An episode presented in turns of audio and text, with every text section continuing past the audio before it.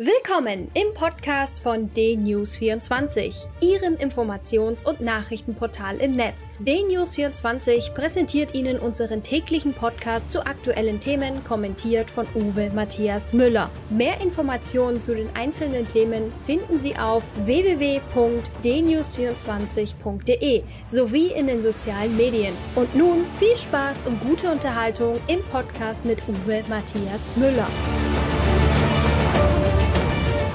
Flüchtlingskrise 2015 und 2016 war sozusagen das Finale einer jahrelangen Entwicklung, während der Länder wie Spanien, Italien und Griechenland mit den Migrationsströmen aus dem Nahen und Mittleren Osten alleingelassen wurden. Die Länder ächzten damals unter Zehntausenden von Flüchtlingen, die sich in Lagern aufhielten, die provisorisch errichtet worden waren und die Europäische Union war nicht in der Lage, eine einheitliche Asyl- und Flüchtlingspolitik auf die Beine zu stellen. Mit der Aufnahme von etwa 1,5 Millionen Flüchtlingen hat die Bundeskanzlerin Angela Merkel Klammer auf, wir schaffen das, Klammer zu, etwas Druck aus dem damaligen Kessel genommen und seitdem genauso wie Bundesinnenminister Horst Seehofer mantraartig, laufend und ergebnislos eine europäische Lösung für das Flüchtlings- und Asylproblem im Süden Europas angemahnt. Denn Frau Merkel hat mit ihrer Aufnahme, mit ihrer Entscheidung, 1,5 Millionen Flüchtlinge aufzunehmen und die dann auf andere EU-Länder zwangsweise zu verteilen, viele Regierungen vor den Kopf gestoßen, die schon vorher kein Interesse daran hatten, sich zu engagieren. Seit 2016 hat sich der Zustand der Flüchtlingslager in Spanien, Italien und Griechenland nicht wesentlich verändert. Beispielhaft ist das Flüchtlingslager Moria auf Lesbos, das fünfmal mehr Flüchtlinge beherbergt, als es eigentlich Kapazitäten hat. Nun haben, wie die griechische Polizei vermutet, Flüchtlinge das Lager in Brand gesteckt. Brandstifter haben das Leben anderer Flüchtlinge gefährdet. Und wenn auch die Motivation, nämlich auf die unhaltbaren Zustände in diesem Lager aufmerksam zu machen, möglicherweise ehrenhaft sind, bleibt es doch ein Verbrechen, durch Brandstiftung andere Menschen zu gefährden. Auslöser war wohl eine wegen des Ausbruchs der Coronavirus-Pandemie im Lager verhängte Quarantäne. Die Reste des Lagers, die gerettet werden konnten, sind in der vergangenen Nacht, wahrscheinlich durch erneute Brandstiftung, ebenfalls zerstört worden. Nun stellt sich die Frage, was mit den 12.000 Flüchtlingen, die in dem ehemaligen Lager Moria untergebracht waren, geschehen soll. Auch hier wieder gehen einige Politiker in Deutschland voran und sagen, wir nehmen da jetzt mal ein paar hundert oder ein paar tausend auf. Allerdings wollen wir eine Koalition der Gutwilligen und eine europäische Lösung. Wie so vieles, was die Regierung Merkel tut, klaffen Worte und Taten weit auseinander. Es gibt eben auch vier Jahre nach der Flüchtlingskrise 2016 keine einheitliche europaweite EU-konforme Flüchtlings- und Asylpolitik. Einer der Gründe für den unseligen Brexit war dass Großbritannien eben nicht unkontrolliert und zwangsweise durch Brüssel diktiert Flüchtlinge aufnehmen will.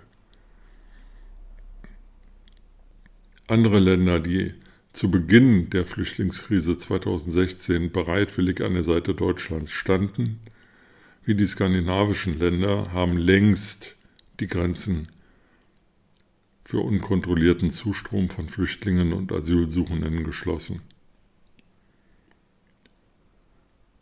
Es gibt also hier in Europa tatsächlich ein Problem, das weder von Bundesaußenminister Maas wirkungsvoll angepackt wird, noch von der Bundeskanzlerin gelöst werden kann.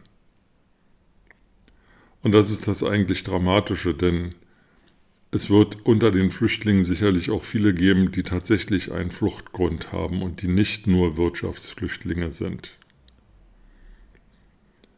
Die aber zu filtern von denen, die durch Schlepper und Geschäftemacher nach Europa geschleust wurden, ist bisher nicht gelungen. Auch die Abschiebung krimineller Asylbewerber in ihre Heimatländer gelingt oft nicht.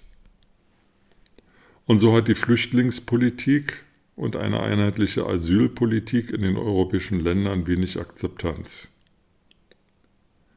weil auch hier Worte und Taten auseinanderklaffen. Die EU und Deutschland sollten sich ehrlich machen, sollten einen Kassensturz machen und sollten sagen, was geht und was nicht geht. Menschen, die in ihren Ländern verfolgt werden, die in ihrem Leben bedroht werden, soll geholfen werden. Wirtschaftsflüchtlingen muss nicht geholfen werden. Und Geschäftemachern, ob sie wirtschaftliche Unternehmen sind oder NGOs, muss das Handwerk gelegt werden.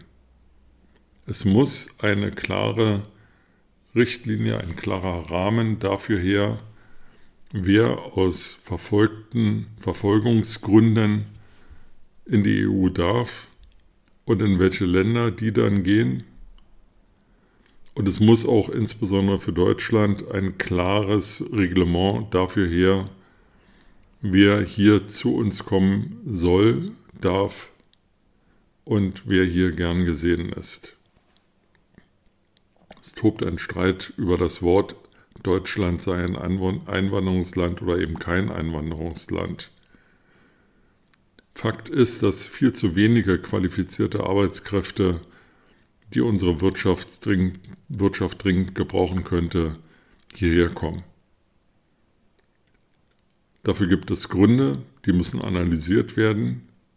Und wenn der Arbeits- und Fachkräftemangel vor und nach Corona behoben werden soll, dann müssen auch diese Gründe angegangen werden. Die Vermischung in der öffentlichen Darstellung zwischen denen, die hier unsere Wirtschaft stützen sollen durch ihre Arbeit und denen, denen Schutz geboten werden soll, führt aber dazu, dass immer mehr Bürger kein Verständnis haben für die von Bundeskanzlerin Merkel, Bundesaußenminister Maas oder auch Entwicklungsminister Müller geäußerten Sätze wie wir schaffen das. Letztlich ist die Flüchtlingspolitik kein großes politisches Thema mehr in Deutschland.